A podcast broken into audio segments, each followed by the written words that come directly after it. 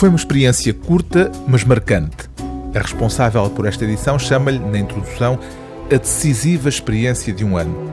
O ensaísta Eduardo Lourenço viveu no Brasil entre 1958 e 1959 e este livro de quase 700 páginas é a compilação daquilo que o autor de O Labirinto da Saudade escreveu ao longo da vida sobre o país que foi colónia portuguesa durante mais de 300 anos.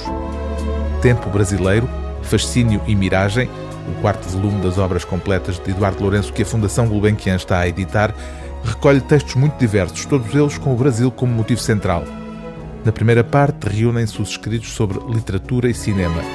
A segunda parte é dedicada à filosofia e à educação. Na terceira, encontramos o tema das relações entre Portugal e o Brasil e os laços que nos atam ou desatam.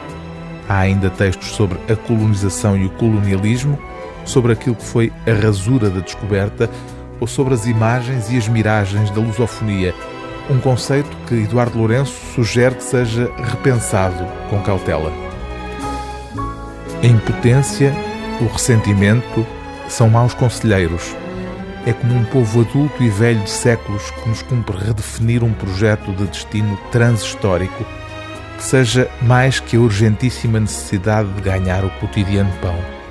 Para tempos a nenhum outros parecidos, precisamos de imaginar uma nova carta de marear adequada a um povo que já não está fisicamente pelo mundo repartido, mas onde deixou de si aquilo que é mais que um corpo, uma língua, e através dela, uma presença que a nós mesmos nos modifica e impõe deveres.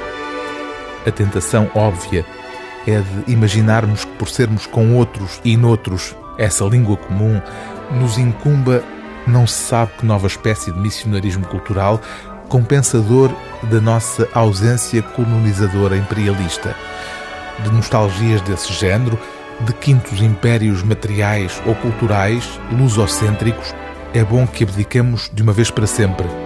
Os novos espaços lusófonos serão tão sensíveis a quaisquer tentativas de hegemonia cultural, a supor que estivessem ao nosso alcance, como o são, com justiça, à interferência política ou económica. O livro do dia TSF é Tempo Brasileiro, Fascínio e Miragem, volume 4 das obras completas de Eduardo Lourenço, coordenação, introdução, notas e notícias biobibliográficas de Maria de Lourdes Soares, edição da Fundação Calouste Gulbenkian.